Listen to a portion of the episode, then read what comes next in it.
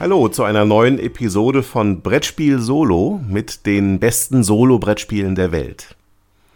Zu finden unter www.brettspiel-solo.de.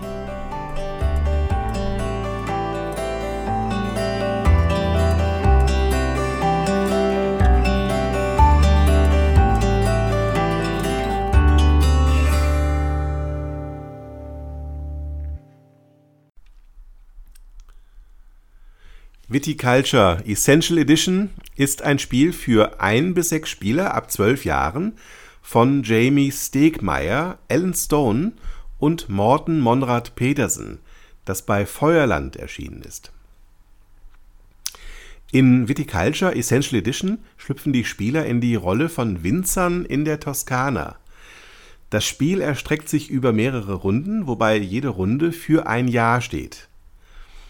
Pro Runde verteilen sich die Aktionsmöglichkeiten der Spieler auf die vier Jahreszeiten des jeweiligen Jahres. Die Spieler pflanzen Reben in ihren Gebieten, sie ernten und verkaufen ihre Trauben, sie keltern verschiedene Weinsorten, errichten Gebäude wie zum Beispiel eine Windmühle, ein Cottage oder Weinkeller, die ihnen verschiedene dauerhafte Vorteile im Spiel einbringen, Sie empfangen Besucher, die ihnen kurzfristige Boni oder Vergünstigungen verschaffen oder bieten Weintouren an. Ziel des Spiels ist es, durch all diese Aktionen insgesamt mindestens 20 Siegpunkte zu erreichen. Zum Spielablauf. Vor Beginn des Spiels bekommt jeder Spieler zunächst eine Mama- und eine Papakarte. Auf diesen Karten sind die Gutsfrau und der Gutsherr abgebildet, die dem Spieler eine jeweils individuelle Kombination an Startressourcen verschaffen, die aus einem großen Arbeiter, zwei kleinen Arbeitern und zusätzlich Besucherkarten, Lira oder Bauwerken bestehen. Jede Runde des Spiels beginnt mit der Frühlingsphase, in der die Spieler reihum beginnen beim Startspieler einen Marker in ihrer Spielerfarbe auf eines der sieben Felder der Reihenfolgeleiste des Spielbretts stellen. Sie erhalten dadurch einen jeweils unterschiedlichen Bonus und legen gleichzeitig fest, zu welcher Zeit sie in dem Jahr aufzustehen beabsichtigen. Der Marker ist deshalb auch sinnigerweise als Hahn dargestellt. Sie legen also fest, zu welchem Zeitpunkt Sie Ihre Arbeiter in jeder Jahreszeit dieses Jahres auf das Spielfeld bringen werden. In der Sommerphase haben die Spieler die Möglichkeit, bestimmte Aktionen durchzuführen, die ausschließlich für den Sommer reserviert sind. Diese sind auf dem Spielbrett durch die gelbe Einfärbung der Aktionsfelder auf der linken Seite des Spielbretts zu erkennen. Die Spieler können im Sommer eine Rebenkarte ziehen, eine Rebe auf einer der drei Gebiete ihres Weinguts pflanzen, indem sie eine Rebenkarte auf das gewünschte Gebiet legen wo sie dann für den Rest des Spiels verbleibt.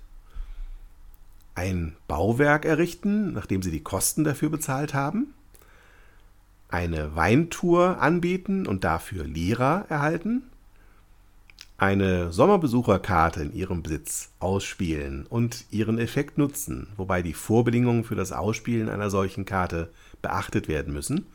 Oder mindestens eine Traube aus ihrer Weinpresse verkaufen bzw. alternativ eines ihrer Gebiete zum angegebenen Preis kaufen oder verkaufen. Im Spiel können während der Sommerphase als eine Aktion ganz unterschiedliche Bauwerke errichtet werden, die den Spielern verschiedene Vorteile bringen. Ein Spalier, das für bestimmte Rebsorten vonnöten ist, eine Windmühle, die einen Siegpunkt für maximal eine Pflanzaktion pro Jahr erbringt. Eine Bewässerung, die für andere besondere Rebsorten benötigt wird. Ein Gespann, das als zusätzliches Einsatzfeld einmal pro Jahr genutzt werden kann, um eine gepflanzte Rebenkarte zurück auf die Hand zu nehmen oder ein Gebiet statt im Winter schon im Sommer zu ernten. Eine Weinprobe, die einmal pro Jahr einen Siegpunkt erbringt, wenn der Spieler eine Weintour anbietet und zu dieser Zeit mindestens einen Wein oder Sekt in seinem Weinkeller hat, einen zusätzlichen mittelgroßen oder großen Keller, welche die Option bieten, höherwertige Weine, Roséweine oder Sekt herzustellen und zu lagern, und ein Cottage, durch das im Herbst zusätzliche Besucherkarten gezogen werden dürfen. In der Herbstphase können die Spieler in Zugreihenfolge je eine Sommer- oder Winterbesucherkarte ziehen, beziehungsweise zwei, wenn sie ein Cottage gebaut haben, und deren Vorteile nutzen.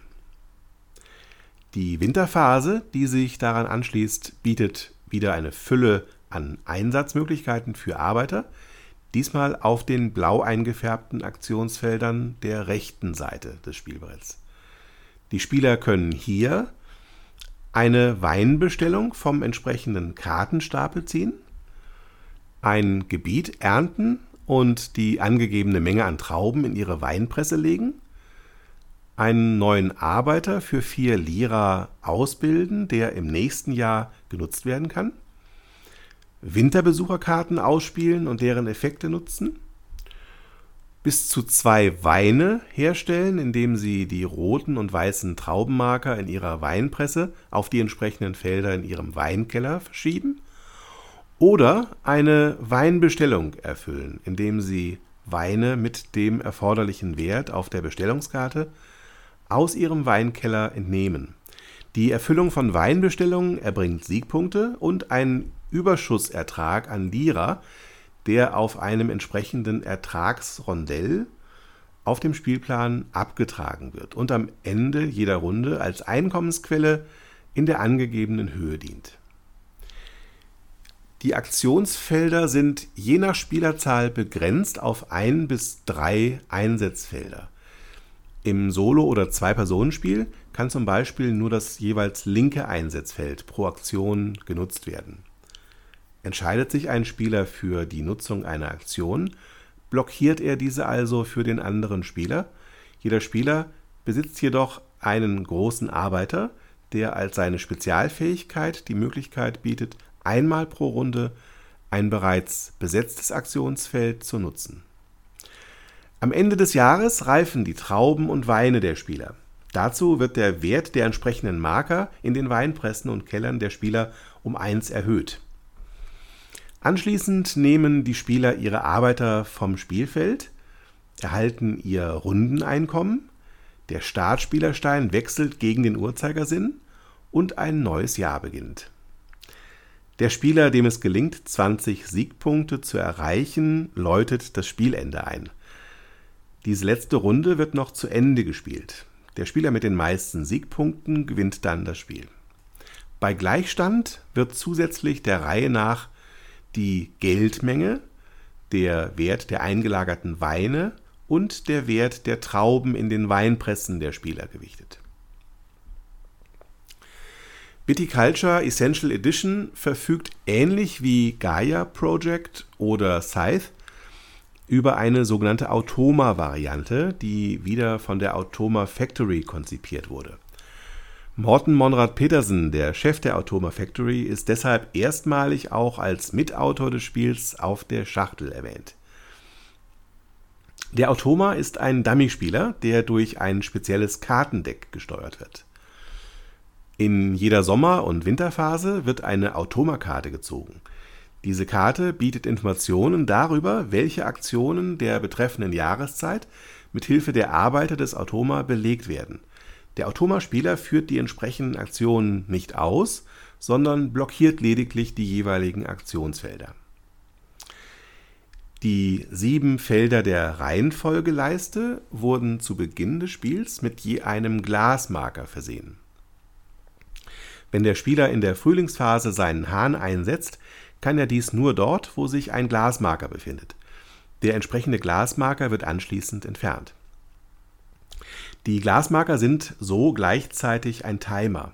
Sobald sich nach der siebten Runde kein Glasmarker mehr auf der Reihenfolgeleiste befindet, endet das Spiel.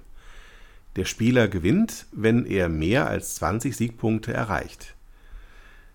Das Solospiel kann auf verschiedenen Schwierigkeitsstufen absolviert werden, indem zum Beispiel ein achtes Jahr hinzugefügt wird oder der Spieler bei drei Siegpunkten startet. In einer aggressiven Variante des Solospiels muss der Spieler dann auch noch in jeder Runde eine vorgegebene Mindestpunktzahl erreichen. Gelingt ihm dies auch nur in einer Runde nicht, verliert er. Mein Fazit: Viticulture Essential Edition ist eines der besten Worker Placement Spiele, die es auf dem Markt gibt. Die Essential Edition fügt einige Elemente der Tuscany-Erweiterung der ersten Auflage hinzu, macht das Spiel noch vielfältiger und beseitigt mit der Veränderung der Schlusswertung und der Ergänzung des großen Arbeiters auch zwei maßgebliche Kritikpunkte an der ersten Edition des Spiels. Die deutsche Version wurde zusätzlich von Uwe Rosenberg redigiert er hat den Regeltext des Spiels nochmal klarer gefasst und ist außerdem für die ausführliche Beschreibung der Kartenfunktionen verantwortlich. Das Spiel erfindet das Genre der Worker-Placement-Spiele nicht neu. Es kombiniert aber bekannte Elemente zu einem sehr runden, flüssigen Spielerlebnis mit mittlerer Komplexität, das auch Kennerspieler begeistern dürfte. Das Spiel weiß außerdem thematisch zu überzeugen, nicht nur weil das Thema relativ unverbraucht ist, sondern auch weil die einzelnen Produktionsschritte innerhalb eines Weinguts spielerisch sehr gut umgesetzt wurden und die Spieler sich deshalb sehr gut in ihre Rolle als Winzer einfinden können. Viticulture Essential Edition ist ähm, darüber hinaus sowohl optisch als auch haptisch ein Leckerbissen. Das Material ist sehr hochwertig die Grafik des Spielbretts und der Karten sehr stimmungsvoll und die Holzsteine sind nicht nur einfache Würfel, sondern detailliert modellierte Figuren und Gebäude. Es gab zwar einen kleinen, Produktions, einen kleinen Produktionsfehler bei den Gebietskarten in meiner Ausgabe des Spiels, der aber mittlerweile behoben sein soll. Das Spiel bietet vielfältige Entscheidungsoptionen und spielt sich auch im Solo-Modus jedes Mal anders. Es ist allerdings eher taktisch als strategisch, da die Besucher- und Weinbestellungskarten dem Spieler eher kurzfristige Entscheidungen abverlangen und auch das Blockieren der Aktionsfelder durch Mitspieler oder den Automa es erforderlich macht, einen Plan entsprechend zu ändern. Mit den Besucherkarten geht auch ein nicht zu unterschätzendes Glücksmoment einher, da manche von ihnen eher bei Spielbeginn und andere eher am Ende des Spiels von Nutzen sind. Wenn man die falschen Karten zieht, kann das durchaus die entscheidenden Punkte kosten. Das Gesamtpaket aus ansprechendem Material, perfekt verzahnten thematischen Mechanismen und der Variabilität des Spielablaufs machen Viticulture allerdings auch bei nüchterner Betrachtung zu einer runden Sache für Vielspieler und zu einer klaren Empfehlung. Meine Benotung 9 von 10 Noten.